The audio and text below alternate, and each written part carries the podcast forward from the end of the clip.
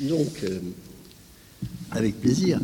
Euh, Sandrine a fait tout le boulot. Alors, moi, je vais avoir euh, qu'à faire des réflexions philosophiques. Ce qui est formidable. C'est bien. Oui. Alors, je crois que je vais prendre le, partir d'une réflexion qui a été faite à table tout à l'heure sur le, le couvercle de l'arche. Hein. Sur le couvercle de l'arche, euh, il y a donc des euh, des kéroubim, des anges, et leurs euh, ailes pointent l'une vers l'autre, mais ne se rejoignent pas. Et c'est dans cet espace que va parler la transcendance. Donc la transcendance parle dans le vide. Alors évidemment, si on le prend comme ça, euh, on se dit, ben, on est mal loti. Hein. Mais non, elle parle dans le vide, elle parle dans le vide parce que c'est l'espace qui est maintenu entre euh, Dieu et nous, dans cette espèce de retrait du divin. Soyez saint comme je suis saint, ça veut dire que moi je me suis retiré, apprenez-vous aussi à vous retirer, c'est-à-dire laisser la place. Je vous ai laissé la place, apprenez à laisser la place à autrui. Hein. Et dans cette relation à autrui, eh bien, il y a effectivement euh, des exigences. Hein. Alors, dans le judaïsme, euh, les rabbins, ce pas des philosophes. Hein c'est des juristes, ce sont des gens pratiques. Hein. et ils disent, euh, ils partent du principe qu'il y a un principe fondateur qui est effectivement euh, cette relation à autrui, mais que cette relation à autrui, elle se construit pratiquement. C'est-à-dire que l'espace qui est entre nous, qui nous permet le dialogue et la relation, eh bien, cet espace est enjambé par quelque chose de pratique. Comment on va organiser notre relation à autrui hein? Je t'aime, je t'aime, oui, bien sûr, mais ça, comme chacun, chacun sait, ce qui compte, c'est les gestes d'amour, plus que les, les manifestations verbales. Donc, il faut l'organiser. Alors, euh, Sandrine a fait toute la description technique hein, de tous ces, de cette organisation. Je ne vais pas y revenir, mais il n'empêche que euh, je décrirai euh, une construction, une structuration de cette relation qui va partir de la notion de justice pour aboutir à la notion de tzedaka. Euh, la justice, c'est euh, l'exigence métaphysique. Il faut que le monde soit juste si on veut vivre ensemble. Et je citerai Robert Badinter, qui écrit dans une préface d'un de ses livres Ce que je connais, c'est l'injustice. Je l'ai souvent rencontré. Plutôt que de rechercher une définition philosophique de la justice, toute ma vie d'homme j'ai voulu lutter, lutter contre l'injustice. J'ai mis en exergue, ce que j'ai mis en exergue dans ce livre dit tout. C'est un propos du Deutéronome, je vais chercher la référence, c'est 16-20. La justice, tu chercheras ardemment. Non pas tu rendras la justice, mais bien tu chercheras la justice. Et c'est ce que j'ai tenté de faire de, de mon mieux toute ma vie. Donc il y a cette exigence de justice. Pardon? C'est l'exigence de justice. Alors, euh, cette exigence de justice, elle, est euh, fondée euh, aussi sur l'amour, c'est-à-dire la, la, prise en compte d'autrui. Et c'est ce qu'on appelle, et Sandrine en a parlé, la Gemilut Rasadim. Hein, à la Torah et à la Avoda et à la, la, Gemilut Rasadim, c'est ce qu'on chante dans la, procession quand on va prendre les rouleaux pour les mettre sur, le, sur l'abima. Alors, les Gemilotrasadim, c'est le, le, souci de l'autre, le soin de l'autre, qu'il soit riche ou pauvre.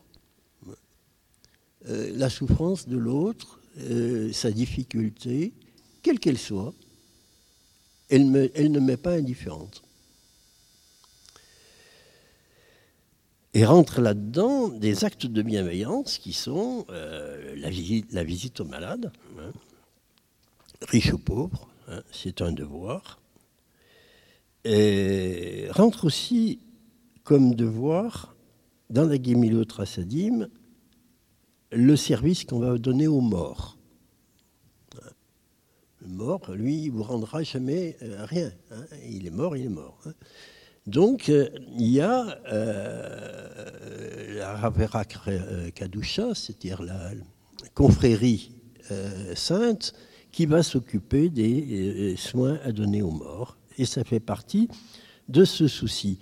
Alors, vous voyez que la c'est une essence même, une hypostase, on pourrait dire, moi je ne suis pas théologien, de l'amour divin, hein, de l'amour divin. Hein. Alors, euh, au-delà de ça, euh, il y a effectivement la tzedaka, hein, qui est le, le, niveau le plus concret, si vous voulez, entre euh, justice, qui est une exigence, hein, tu chercheras la justice, la Trasadim, qui est dans la mise en pratique, dans la considération de l'autre, et puis la Tzedaka, qui est la réalisation pratique, la réalisation pratique de la solidarité. Alors, Sandrine a fait très bien, elle m'a couper l'herbe sous les pieds avec Maïmonide. C'est quand même difficile de ne pas en parler. les, les, différents niveaux. Alors si, je vais quand même vous donner, moi, il faut quand même que j'apporte quelque chose. C'est dans l'Ilkot Matanot euh, Anaïm, c'est-à-dire le, traité des dons, hein, la loi sur le donner aux pauvres, c'est le chapitre 10 de Mishneh Torah, 7-14.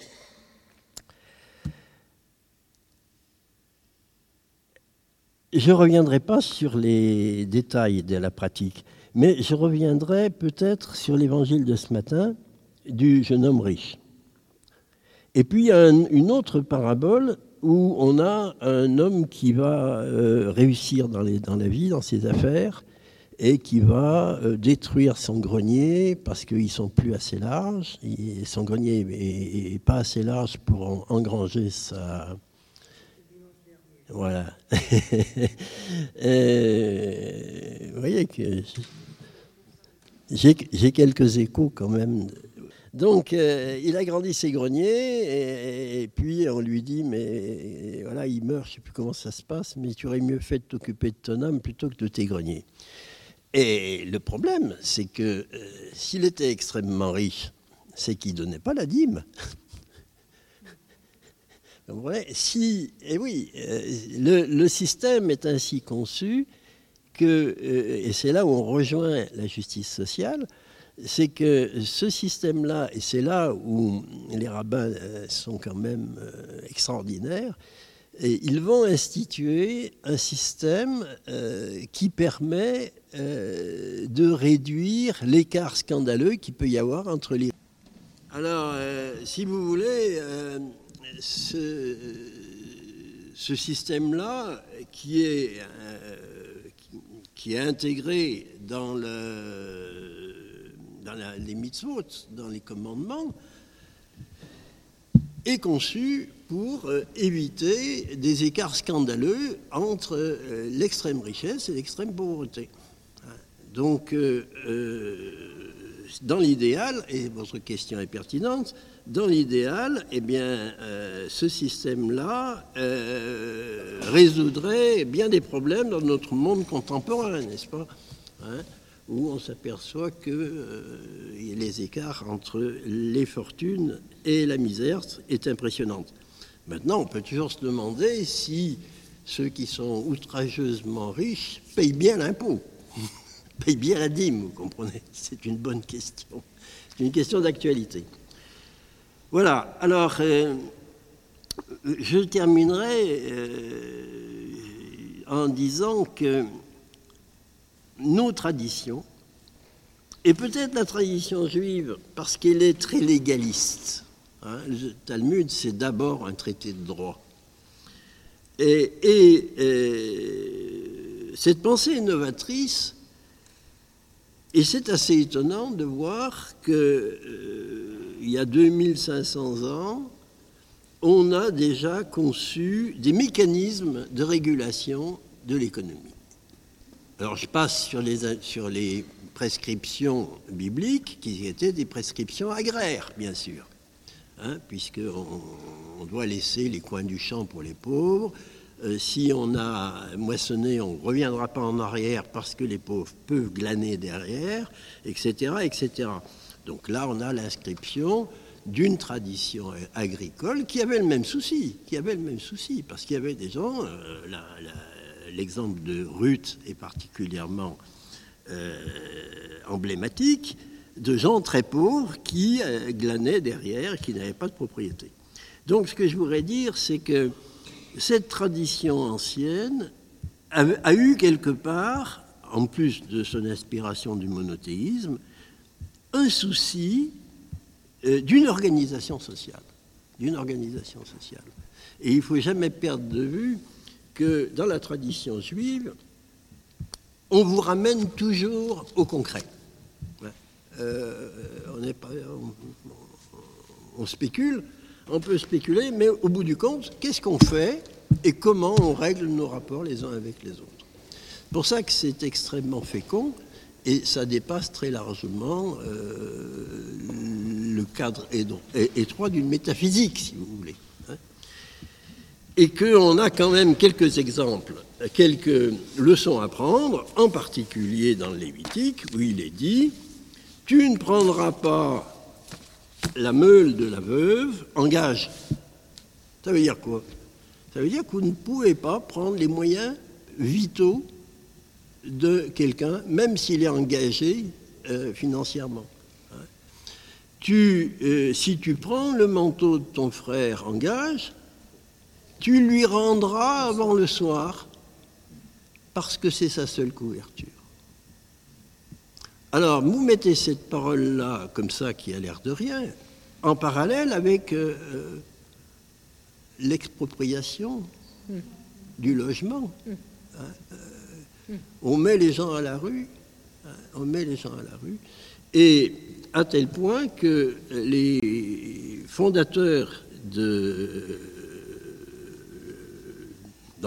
des, communautés dans le Nouveau Monde, certaines communautés avaient pris froidement Lévitique comme constitution, en se disant que ça avait marché, il n'y avait pas de raison que ça marche, que ça ne marche pas encore aujourd'hui, ce qui est assez étonnant.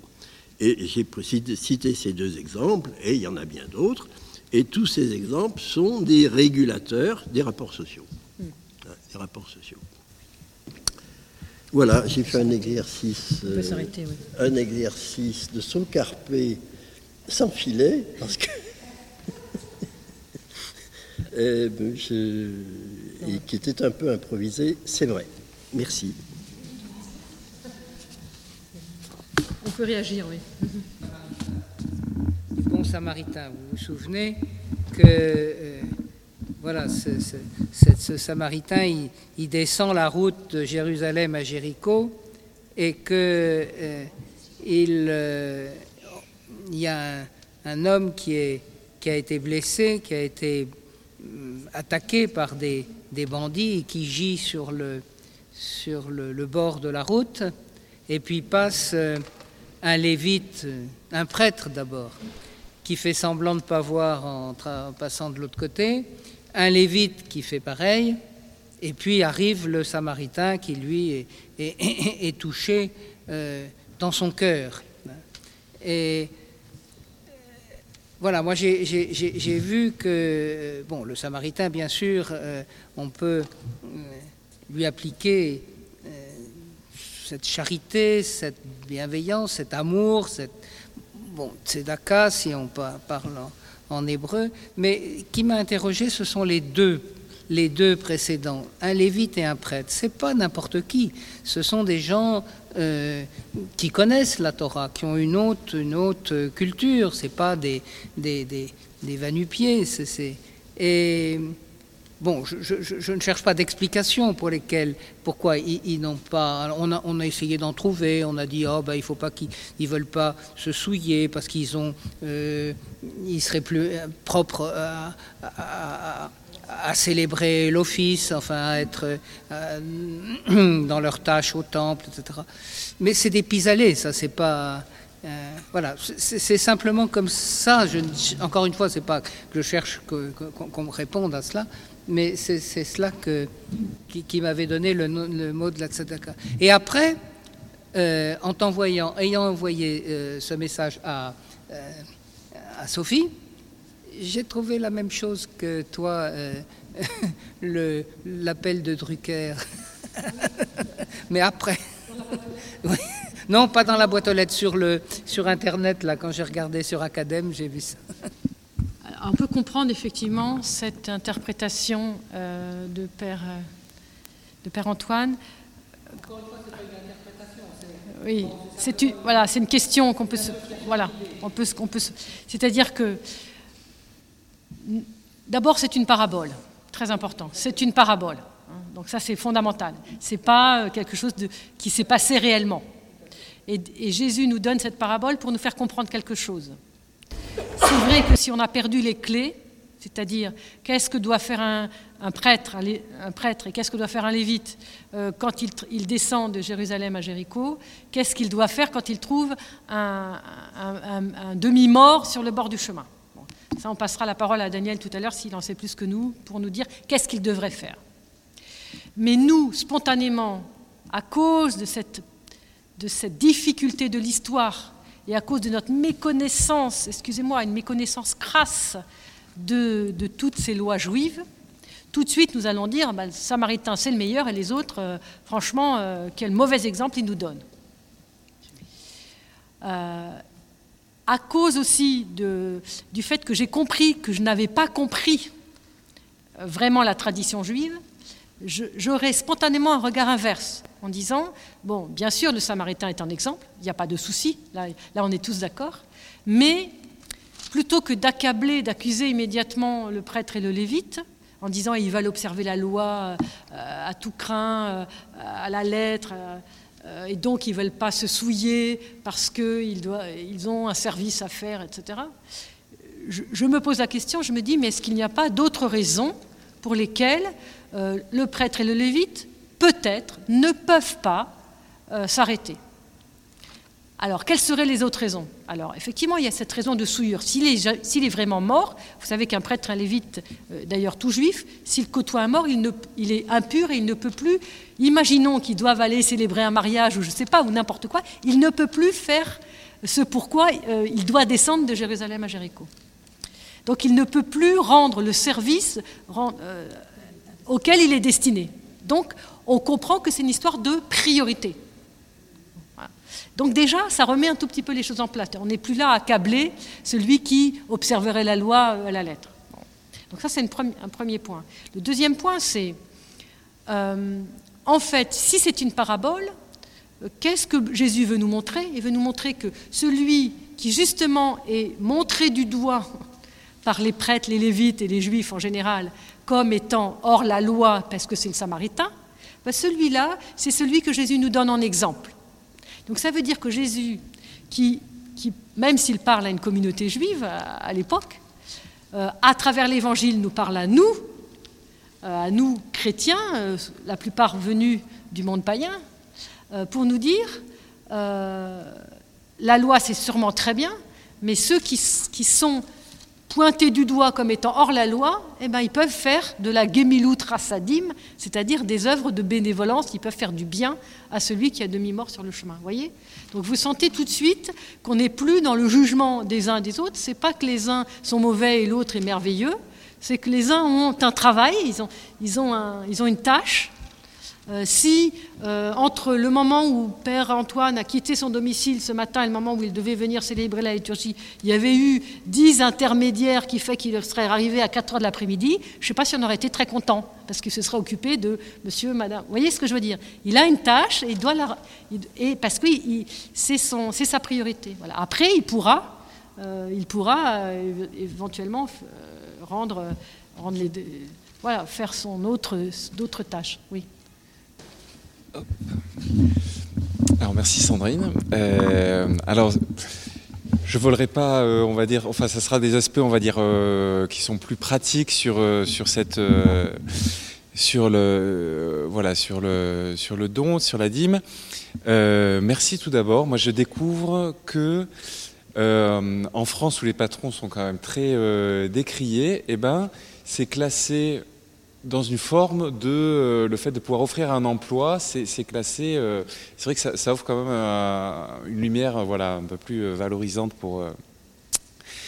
et la, deuxième, la deuxième chose, c'est que tu nous offres une valorisation, donc tu nous parles de 15%, et puis cette petite partie que j'ignorais, qui était 25%. Alors on se dit pourquoi?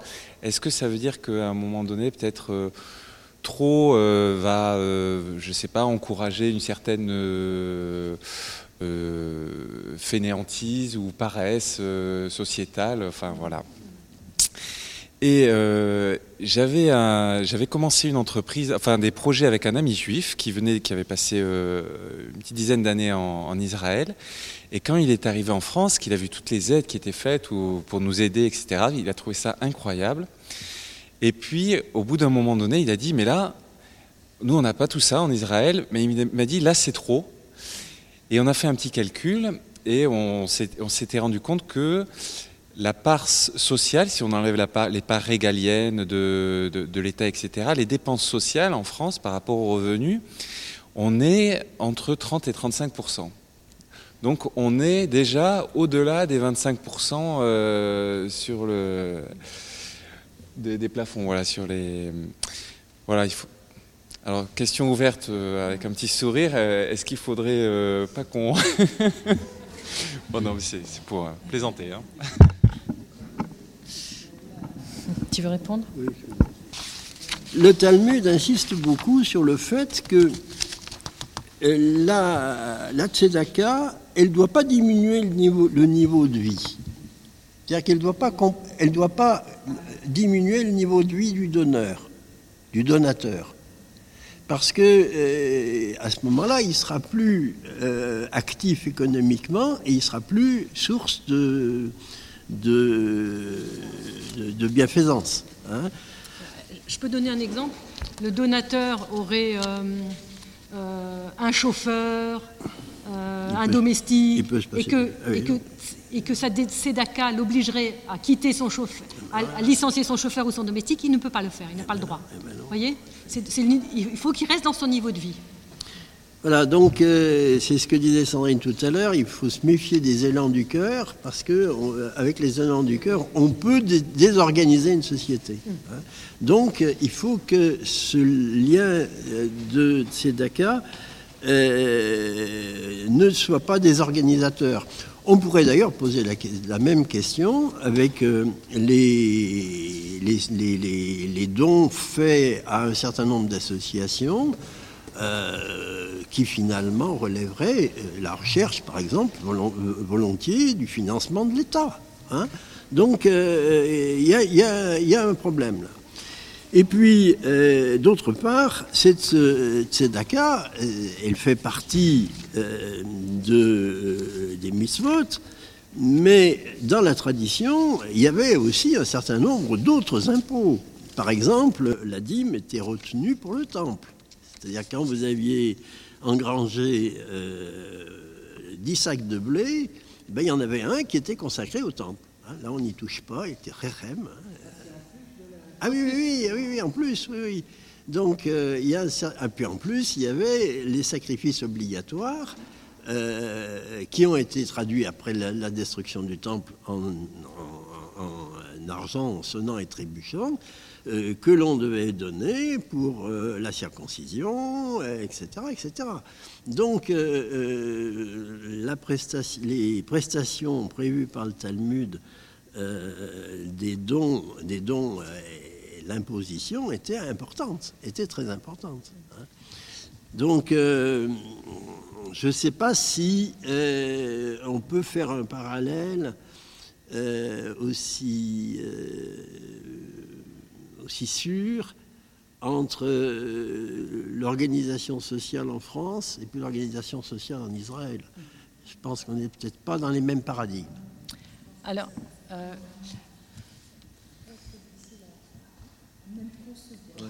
pour, rebondir, pour répondre un peu plus précisément à la question de Jean-Baptiste, c'est que euh, si la Tzedaka est un une des taxes ou une des obligations parmi d'autres, que ce soit, bon, alors évidemment, il n'y a plus de temple aujourd'hui, mais vous voyez ce que je veux dire. Il y avait d'autres obligations de dons. Si on ajoute toutes ces obligations, euh, on, arrive facilement, je pense, à 35%, facilement.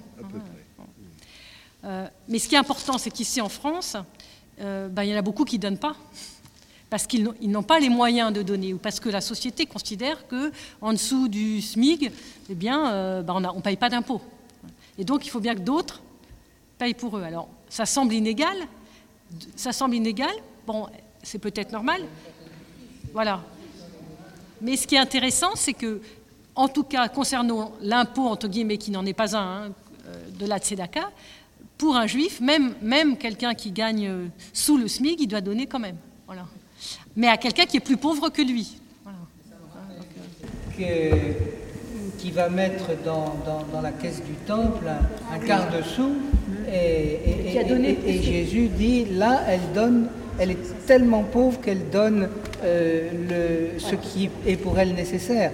Tout le monde donne son superflu, mais elle, elle donne son nécessaire. il y a peut-être une autre dimension qu'il ne faut pas oublier, c'est que, alors c'est une dimension euh, spirituelle, hein, c'est que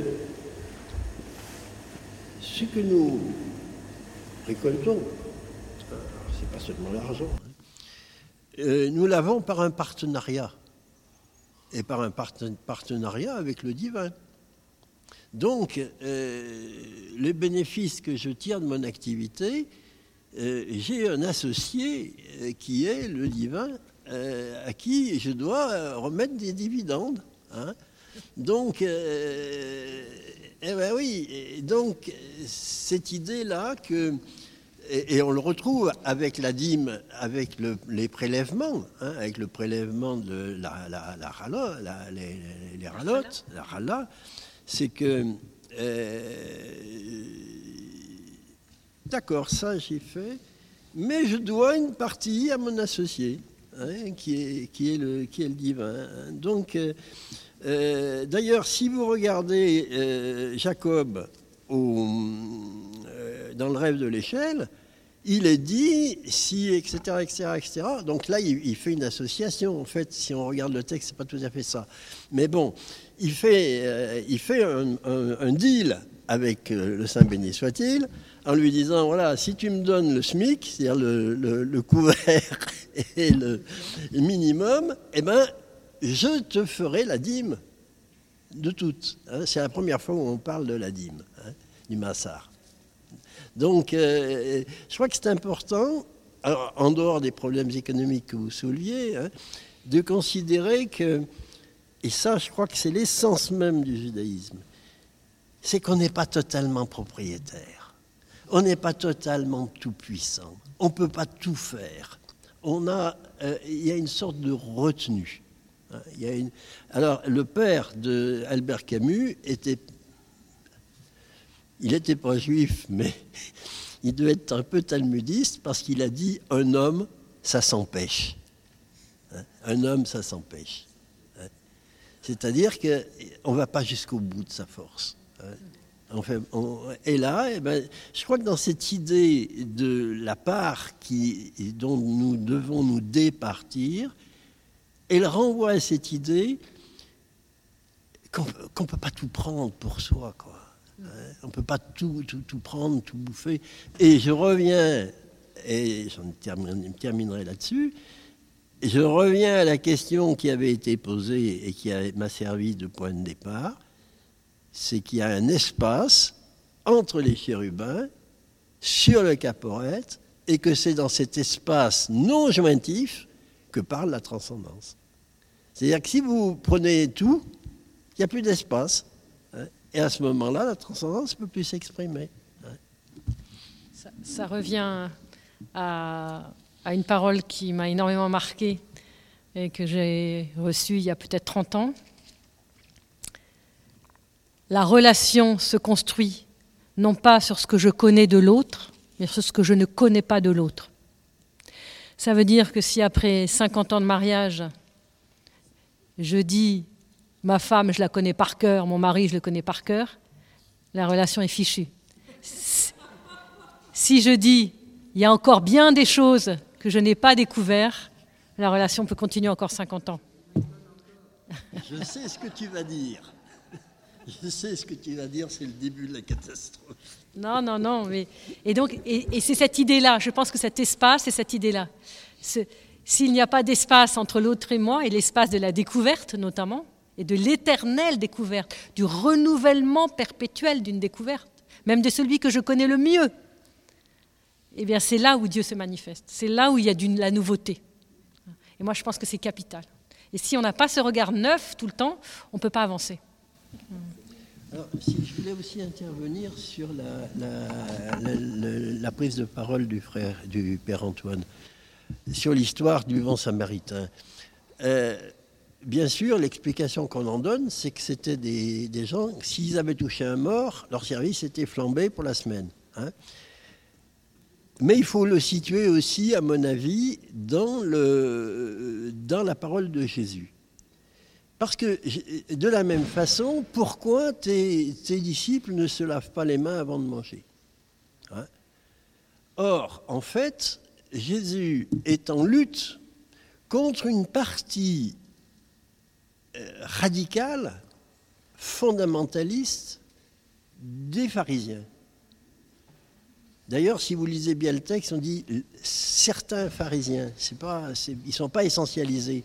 Donc, il me semble que dans cette parabole, ce qui est dit, c'est que vous avez, la, loi, mais la loi, elle doit, s'interpréter.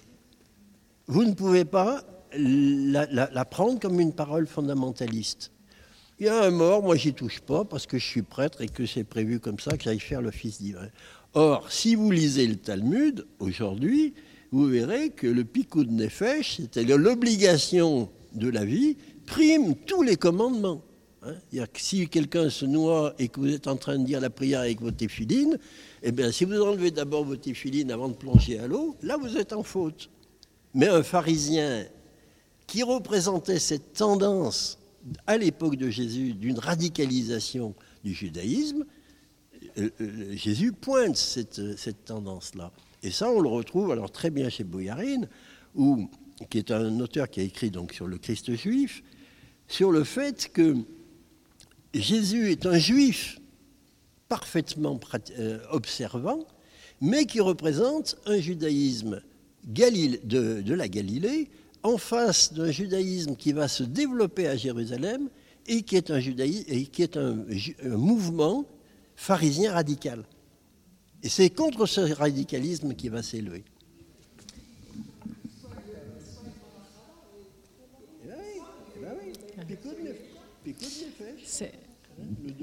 C'est la raison pour laquelle, à chaque fois que nous voyons pharisiens, que nous lisons pharisiens dans l'Évangile, faisons bien attention, il ne s'agit pas de tous les pharisiens, ni de tous les juifs. Il s'agit de ceux qui peuvent être extrêmement radicaux et que Jésus pointe pour dire, voilà, moi je vous propose une religion qui soit la religion voilà, du picoir nefesh, c'est-à-dire du, salut, du salut, et que ce salut, il prime sur tout. Voilà, il prime surtout. Et ce, et ce qui est très intéressant, c'est que ça fait partie des règles. Donc ça veut dire, il pointe ceux finalement qui n'observent pas vraiment les règles. Et pour vous donner un exemple contemporain, enfin moderne, et qui, va tous nous faire comprendre, euh, quand on a un feu rouge, eh ben, on s'arrête au feu rouge. Si on, brûle le feu rouge, eh ben, on va avoir une sacrée amende. Mais si euh, une ambulance avec un qui est très blessé et on lui laisse pas la place de passer au feu rouge, ça va pas du tout. Et lui, il a l'obligation de brûler le feu rouge. Vous voyez ce que je veux dire? Ben, C'est exactement du même ordre. Et, personne ne s'offusque que l'ambulance qui l'a blessé euh, et qui doit aller à l'hôpital rapidement, personne ne s'offusque de le laisser passer au feu rouge. Et ben c'est du même ordre, voyez? Donc je pense que ça, si on l'a bien en tête, on lit l'Évangile un peu autrement. Bon, je pense qu'on va s'arrêter là, mais en tout cas, merci. Hein.